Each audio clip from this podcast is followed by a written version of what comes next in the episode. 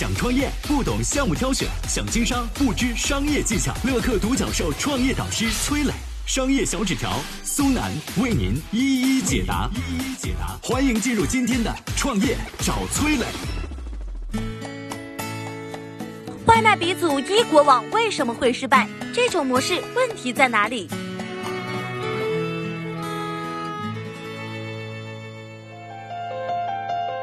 有请崔磊。有请崔磊。二零零零年六月，北京的一家招待所里边，几个进京参加艺考的女生复习到了深夜十二点。当她们疲惫的合上书本，才发现肚子饿得咕咕叫。这个时候呢，屋外正下着大雨，周围的商店早就关门了。怎么办呢？一个姑娘说：“嘿，我来变个戏法，保证好吃的马上就能送到。”她打开电脑，点进了一个叫做“异国”的网站。选择商品下单，一气呵成。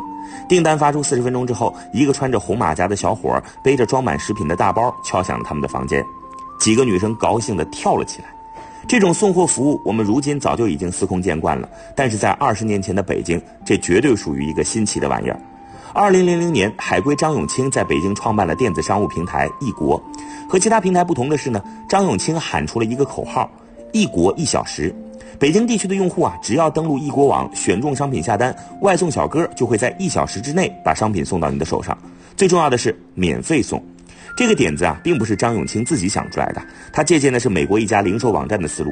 这个网站一九九八年上线，承诺所有的商品一小时之内免费配送，甚至包括星巴克咖啡。张永清觉得呢，这种模式在中国大有可为。但是从决定回国创业到一国上线，他用了整整两年的时间。这位麻省理工的博士天性沉稳，为了调研市场，他骑着自行车跑遍了北京的大街小巷，建起了十几家连锁超市和几十个储货网点，并且仔细测算了每个网点辐射的送货距离，确定送货时间能够控制在四十分钟之内之后，他才喊出了“一国一小时”的口号。张永清的商业计划如何落地呢？接下来我们有请商业小纸条。嗨，大家好，我是崔磊。下拉手机屏幕，在节目简介里有我的个人微信号。朋友圈我会分享创业思考、商业观察，以及和支付宝、抖音等巨头合作的创业好项目，欢迎您来交流。我们的创业平台乐客独角兽已经汇聚了三万多名各行各业的创业者，欢迎您来寻找资源。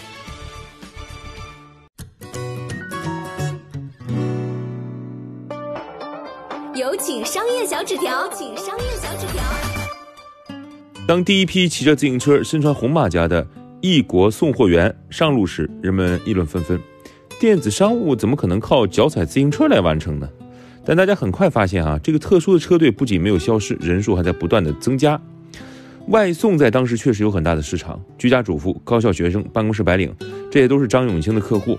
外送服务推出的第一周呢，异国每天都能够收到七八百个订单。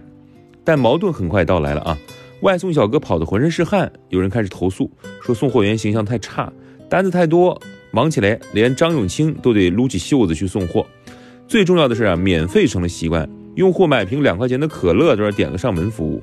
这张永清原本指望把外送做起来，再引导客户下单高价商品，结果大家热衷于购买几块几毛钱的东西，每跑一单都是往死里亏呀。张永清不得不增加金额限制，提出三十五元以上免费送，同时将配送中心改造成连锁超市，兼顾线上线下。但没想到门槛一提高啊，用户马上不买账了。更不利的是，在遥远的大洋彼岸，美国科技股崩盘，风险投资进入漫长的冬眠期，亏损拉不到投资，钱烧光了，每一点儿都能置一国于死地。一九九九年，张永清借鉴的那家美国零售网站收入三百五十万美元，亏损两千六百三十万美元。二零零一年，这家网站在烧光了二点五亿美元的投资之后关了门。张永清回国太早了，他只看到了这家网站辉煌的前半生，没看到真正的结局。但这些呢都不重要了，因为异国正在重复他模仿对象的结局。和轰轰烈烈的出场不同，易国的退场来的悄然无声。二零一零年，易国域名被拍卖，报价是一点七万，买家是五八同城 CEO 姚劲波。买下域名的那一天，姚劲波发了一条微博，纪念十年前在易国买可乐的日子，唏嘘啊。后来，张永清在接受采访时反思说：“我们所送的商品毛利必须得足够。当你利润不够高的时候，这种商业模式是不可持续的。”今天看着阿里、腾讯这些巨头争先恐后进入异国当年的死地，让人不由得感慨：时代从来不是个好脾气的人，你来的太早或太晚，都会挨打。我是崔磊，很多互联网公司啊都曾经邀请我去分享创业方面的课程，包括抖音、快手、百度、阿里、腾讯等等。我把主讲的内容呢整理成了一套音频课程，这套课程啊包含了创业怎么找合伙人、怎么找到投资人、怎么制定正确方向、怎么组建自己的团队等等。相信我，不管你是创业小白，还是有过创业经历的伙伴，这些内容对你来说都有帮助。下拉手机屏幕，在节目简介里边有我的个人微信号，添加微信，这套课程今天免费送给你，快去领取吧。